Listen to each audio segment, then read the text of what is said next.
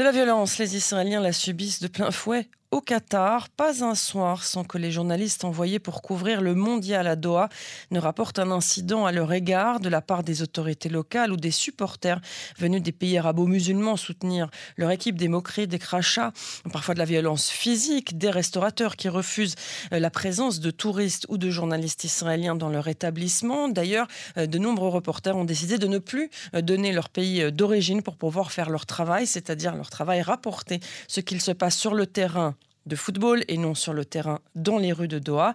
Sachez également que le Conseil à la sécurité nationale a prié les Israéliens de ne pas se rendre dans l'Émirat, affirmant que c'était dangereux, bien que des vols étaient mis en place euh, pour pouvoir permettre aux Israéliens d'assister à la Coupe du Monde. Et le dernier incident en date, c'est l'humoriste Guy Oshman qui l'a vécu. Il a dû d'ailleurs quitter le pays par crainte d'être pris pour cible de violence. Pour en parler, nous sommes en ligne avec euh, quelqu'un qui connaît bien Guy Benjamin Fellouz, bonsoir.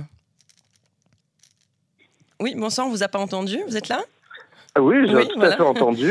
effectivement, hein, ça correspond assez à la description euh, de, de Guy. Oui, j'allais dire. Alors lui, euh, c'est un humoriste qui était, euh, qui est parti au Qatar forcément en tant que supporter de football, puisque c'est un amoureux du football, mais aussi pour faire un peu d'humour, pour parler de paix. C'est selon ses propres mots et ses propres termes. Et finalement, il a été menacé sur place. vous qui lui parlez très régulièrement, que s'est-il passé? Alors, techniquement parlant, euh, pour ceux qui connaissent un petit peu ces gags euh, humoristiques, euh, il y a eu pas mal de petits gags qui ont piqué les supporters arabes, tout simplement parce que parmi la, nébuleuse hein, d'Israéliens qui ont débarqué au Qatar, Guy Orman est probablement celui qui s'affiche le plus et qui revendique le plus son appartenance à Israël. C'est pas nouveau, hein, c'est son habitude de, de petits films justement pris dans les endroits totalement improbables. Euh, pour, euh, pour ceux qui se souviennent, il, avait euh, descendu avec un gilet jaune les Champs-Élysées en criant schéma Israël. pendant les manifestations des Gilets jaunes, au moment des manifestations des Gilets jaunes, entre un cordon de CRS et les manifestants. Donc pour lui, le Qatar, ce n'est qu'une énième, une énième on va dire, coupe à mettre à son actif euh, dans le terme de l'humour. Hmm. De l'humour un petit peu provocateur, hein, parce qu'il faut, quand même euh, voir ces, euh, vidéos il est avec un drapeau israélien au Qatar. Bon voilà, ce qui ne, évidemment n'excuse rien, hein, ça ne veut pas dire qu'il faut pour autant le menacer, bien évidemment. Alors à un moment, il a été question que vous fassiez une émission justement pour parler de cette Coupe du Monde, lui, à Doha, vous, ou en Israël, ou dans d'autres pays qui participent à la Coupe du Monde. Ce projet, il est à l'eau ou pas finalement? On, en saura plus euh, la semaine prochaine. Je ne vous cache pas que pour l'instant, il est encore un peu sous le choc euh, de, de, son retour euh, précipité en Israël. il m'avait même confié que quelque part, il a quasiment été exfiltré de l'endroit, hein, donc pour dire la violence qu'il a subie. C'est exactement ça. Mm. C'est exactement ça. On, peut en parler un peu plus maintenant parce que effectivement, c'est fait. comme je vous dis, la plupart des, des Israéliens qui sont au Qatar se cachent derrière une une fausse identité, une fausse nationalité, hein, même si officiellement il y a un accord entre Israël et le Qatar pour cette Coupe du Monde. Euh, néanmoins, il y a un coordinateur de sécurité euh, de la mission diplomatique israélienne aux Émirats arabes unis qui gère justement ce type de problème à partir des Émirats arabes unis pour les euh, citoyens israéliens qui auraient un problème au Qatar.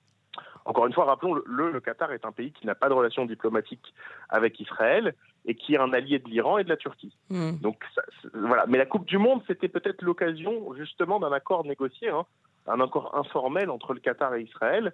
Et euh, pour les autres reporters et pour les autres, euh, euh, notamment les chaînes sportives, hein, je, pense, je, pense, notamment à toutes les chaînes sportives qui ont délégué leurs représentants, c'était l'occasion justement d'avoir pour la première fois une présence journalistique israélienne euh, à visage découvert euh, sur place. Hmm. Tant qu'elle n'était pas euh, trop affichée au, niveau des supporters et dans la rue. Hmm. Alors, je, pour que les auditeurs comprennent bien, vous êtes évidemment amateur de football, mais aussi professeur d'histoire, d'où cette connaissance aussi géopolitique. et justement, bien, quelque part, les espoirs sont déçus, y compris pour les Israéliens qui sont partis sur place pour vivre du football et qui ont vécu plutôt des vexations. Quoi. Euh, c'est malheureusement ce à quoi on, pouvait s'attendre. Peut-être qu'on a trop rêvé avec les accords mm. d'Abraham. On, s'est pris à rêver d'un monde où euh, toutes les barrières allaient être abolies et où la question palestinienne allait passer au second plan. Malheureusement, dans, le, dans le cœur de la rue arabe, et particulièrement dans le cœur des supporters de certaines équipes qu'on a vues comme le Maroc ou d'autres, euh, le, enfin voilà, c'est toujours Free Palestine au cœur et, euh, toujours une non reconnaissance d'Israël. Néanmoins, enfin, je, je, reprends par rapport à Guy Hoffman. Mhm. Pour le coup, euh, l'équipe d'Iran, parmi les supporters iraniens, et quand on sait ce qui se passe actuellement en Iran, à quelques encablures hein, du Qatar, mhm. on a eu des réactions extrêmement positives vis-à-vis d'Israël. On a eu des gens qui, justement, dans les vidéos de Guy Hoffman, mais également dans des contacts plus informels avec des sportifs, avec euh, des commentateurs sportifs, on a vu énormément de positifs d'Iraniens qui parlaient tout simplement de, de, leur incompréhension de cette haine entre l'Iran et Israël. Euh, un avait dit notamment cette caméra, bon, on n'a pas forcément de raison de se haïr, on n'a même pas de frontières communes. Quoi. Mm. Donc, euh, voilà, donc il y a des choses qui sont euh, très euh, pessimistes. Hein. ça nous ramène un petit peu à notre condition de pestiféré du sport. Je vous rappelle qu'Israël n'est pas en Coupe du Monde. Euh, une des raisons pour lesquelles Israël n'est pas en Coupe du Monde, c'est que Israël continue encore aujourd'hui en 2022 à jouer en Europe mm. hein, contre des équipes européennes. Euh, alors qu'elle aurait parfaitement pu euh, espérer atteindre peut-être un, niveau supérieur à la Coupe du Monde si elle jouait contre des équipes comme l'Iran ou l'Arabie Saoudite. Mm. Euh, et donc voilà, encore aujourd'hui en 2022, on se rend compte qu'on est toujours le juif des nations et, et, un pays un petit peu paria du sport. Hmm. Allez, si on parlait un petit peu de, football quand même, euh, Benjamin, euh, la France a perdu son match euh, ce soir, mais bon, c'est pas très grave puisque de toute façon, elle est qualifiée. Voilà, elle est qualifiée. Et, néanmoins, si on regarde un petit peu tous ces matchs, on a l'impression que la Coupe du Monde, eh bien, elle défie tous les pronostics de départ, avec des, surprises presque tous les jours. Alors, au, au Niçois qui mal y pense, on accuserait peut-être, il y a une sorte de, théorie du complot des arbitres qui, non, mais qui favoriserait les nations arabes mm. lors de la première Coupe du Monde dans un pays arabe. Euh, on pense notamment à la victoire de l'Arabie Saoudite contre l'Argentine ou euh, du Maroc euh, contre la, Belgique. Mm. Donc voilà, à titre personnel, je trouve ça intéressant de, voir pour la première fois une certaine fierté arabe. Je, suis, un, spécialiste hein, du monde arabe. Hein. on se rend pas compte à quel point plus une population et euh, nationaliste et, religieuse, plus cela s'exprime euh, dans le foot, en fait. Le, stade, le, foot, qui est peut-être le sport le plus internationalement reconnu comme étant celui de la masse, mm. a, une énorme importance dans la rue arabe. Et on voit que les victoires totalement impromptues de trois pays arabes contre des grandes nations du football euh, tout simplement, ça, déchaîne les passions. Hmm. Ça déchaîne les passions. Et puis bon, il faut dire euh, pour le match euh, Maroc-Belgique que la Belgique n'a pas très bien joué non plus et que le Maroc est quand même champion euh, de la Coupe d'Afrique, si je me trompe pas. Donc, euh, enfin, je sais pas que je suis une spécialiste, mais comme je suis belge, ça m'a un peu intéressé cette histoire. mais donc, euh, c'était pas volé, quoi. C'est ça que je veux dire. Il y, a des victoires qui n'ont pas été volées, même si effectivement c'est. Et puis ils sont portés, comme vous l'avez dit, par les supporters arabo-musulmans très nombreux, mmh. forcément par la force des choses au Qatar. Mmh, forcément, forcément. Dans, le cadre du, du Maroc, on a une équipe qui effectivement est bien rodée sur le championnat africain, euh, dans le cadre de l'Arabie Saoudite, là, pour le coup, euh, c'est une totale surprise. Mm. Face à l'Argentine, en plus, euh, voilà, quoi, c'est particulier. On rappelle que le roi a fait ferriériser, en quelque sorte, hein, le, lendemain de la victoire.